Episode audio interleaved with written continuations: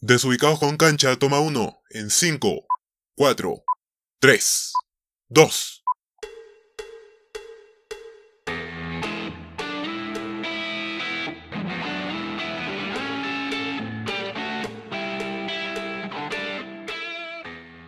Hola, hola amiga gente, bienvenidos a Desubicados con Cancha, temporada de Play por Desubicados. Les saluda Javier y en este capítulo veremos un universo muy esperado. Hablamos de What If. Así que ajusten sus butacas y nos suelten su canchita, porque volveremos a meternos a un viaje multiversal.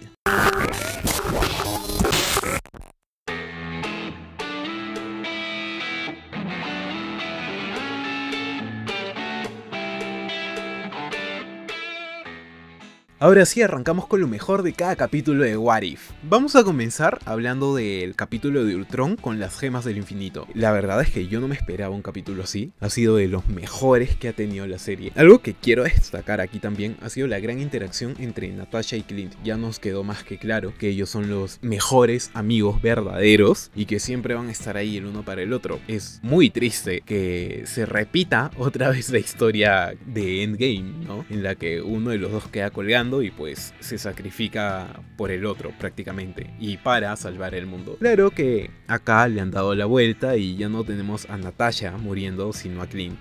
Algo muy destacable en este episodio fue que por fin The Watcher tuvo su protagónico y pudimos ver esa increíble pelea que tiene con Ultron. ¿Quién iba a pensar que en algún momento íbamos a ver eso en Marvel? Bueno, quizás en algún futuro, en el cine, con todo esto de los multiversos, ¿no? Quizás para terminar la, nueva historia que están formando, pero tan pronto, no, yo no lo esperaba. Ultron es todo un desquiciado y la versión que vimos en el cine, pues no se le acerca en casi nada al que hemos visto en What If. Ahora seguimos con el capítulo de los Vengadores del Multiverso. Mm, vamos a decir que es un capítulo que tiene bastante estilo. Me ha gustado bastante la interacción entre Peggy y Widow, que en esta realidad pues ambas son mejores amigas prácticamente. Me ha gustado esa dupla de empoderamiento femenino porque lo demuestra muy claro. Sin embargo, es un capítulo que pues eh, para hacer un final de temporada digamos que se queda bastante corto, ¿no? Sí, está bien. Aquí Doctor Strange se roba bastante el protagónico y podemos ver sus inmensos nuevos poderes oscuros. Eh, sin embargo, esa es una de las cosas que más destaca y precisamente es eso. No debería eh, ser una de las cosas que más destaque, por no decir la principal, si es que ustedes me entienden. Algo que podemos también ver acá es, bueno, un guiño a lo de Peggy y Steve. Solo lo voy a dejar ahí sobre la mesa, ustedes saquen sus propias conclusiones con esa escena post créditos. Y algo que sí me gustó bastante en este episodio fue que juntó todas las historias que teníamos alrededor de todas las temporadas para unirlas y crear una sola y luego volvió a dividirlas. Claro que creo que la mayoría ya teníamos en cuenta de que todas esas historias se iban a unir, pero habían cosas que no encajaban, como por ejemplo Marvel Zombies, ¿no? Sin embargo, llegó a encajar.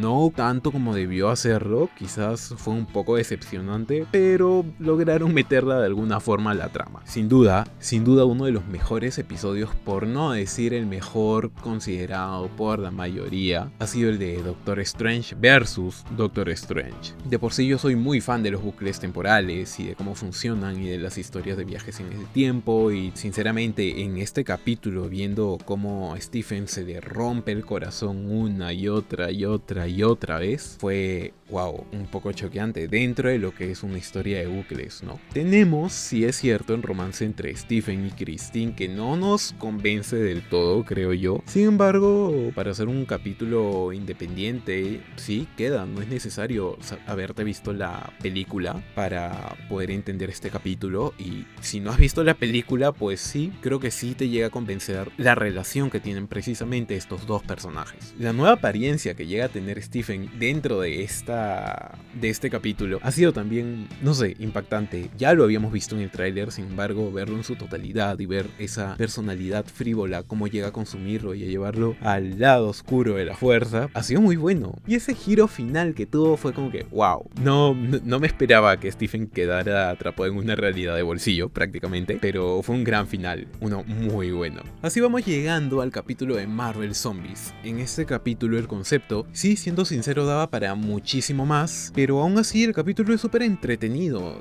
tiene bastante fanservice por todos lados, pero no es aburrido para nada. Yo sé que la mayoría de los fans se han decepcionado porque tenían muy buenas historias en los cómics y acá no han tomado prácticamente ninguna de ellas, pero eso no quita que sea un capítulo muy entretenido y quedó con un final muy muy abierto que queda más que claro que en algún momento lo van a continuar porque es Marvel y no deja las cosas así como así porque sí, así que vamos a tener una continuación, estoy seguro de eso, quizás mejore, ¿no? Más que todo para eh, los fans de los cómics y que se haga toda la historia tal cual. Aquí también podemos ver lo más destacable del capítulo, que es la relación entre Peter y The Wasp. Es maravillosa, no sé, no, no lo esperaba en ningún momento. Son dos personajes totalmente separados el uno del otro en el universo cinematográfico y acá es como que, wow, qué bonita relación tienen. El grupo que se forma en este capítulo, eh, tenemos a Peter, a The Wasp, a Bruce, a Pantera Negra, también a Happy, a Bucky, Koye y a Sharon Carter. No sé, personajes que no llegan a tener mucha eh, participación, mucho protagonismo generalmente, a excepción de Peter. Y acá simplemente se roban la pantalla. Ha sido una típica historia de zombies, pero con super. Así que, no sé, ha sido bastante entretenido, como ya lo dije. Y así también es como tenemos el capítulo de Peggy siendo la Capitana América. Sin duda, bueno, ha sido el primer capítulo, ha sido con el que han empezado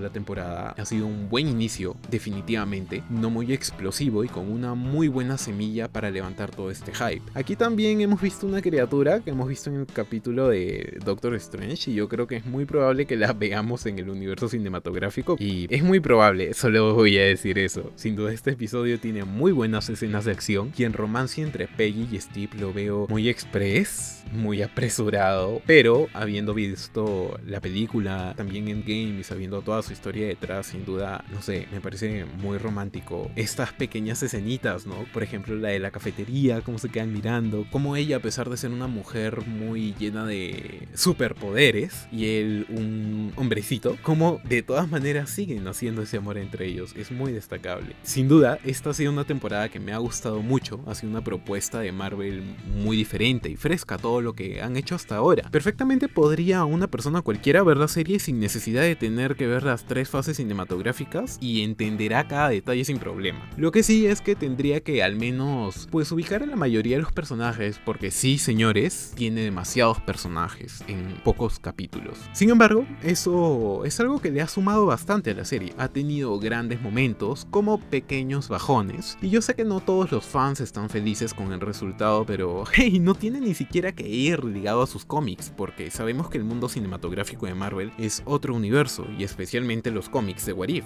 ¿no? Así que este What If nos toca universos que dentro de los cómics no se han tocado. Presentan unos totalmente nuevos. Así que come down, please. Sin duda fue una buena serie, una buena temporada. Y esperemos que Marvel la renueve pronto y pues siga trayéndonos estas historias totalmente innovadoras. Ahora sí, mi gente, regresamos a nuestra realidad fuertemente golpeada por ustedes. Ya saben que... Para cerrar este programa, pero no sin antes contarles que esta temporada viene con más de un secreto de trama escondido. Ustedes ya saben qué hacer si quieren descubrirlos. Eso ha sido todo en este episodio de Desubicados con Cancha, temporada de Play aquí en Desubicados. Chau chau, nos vemos, mi gente.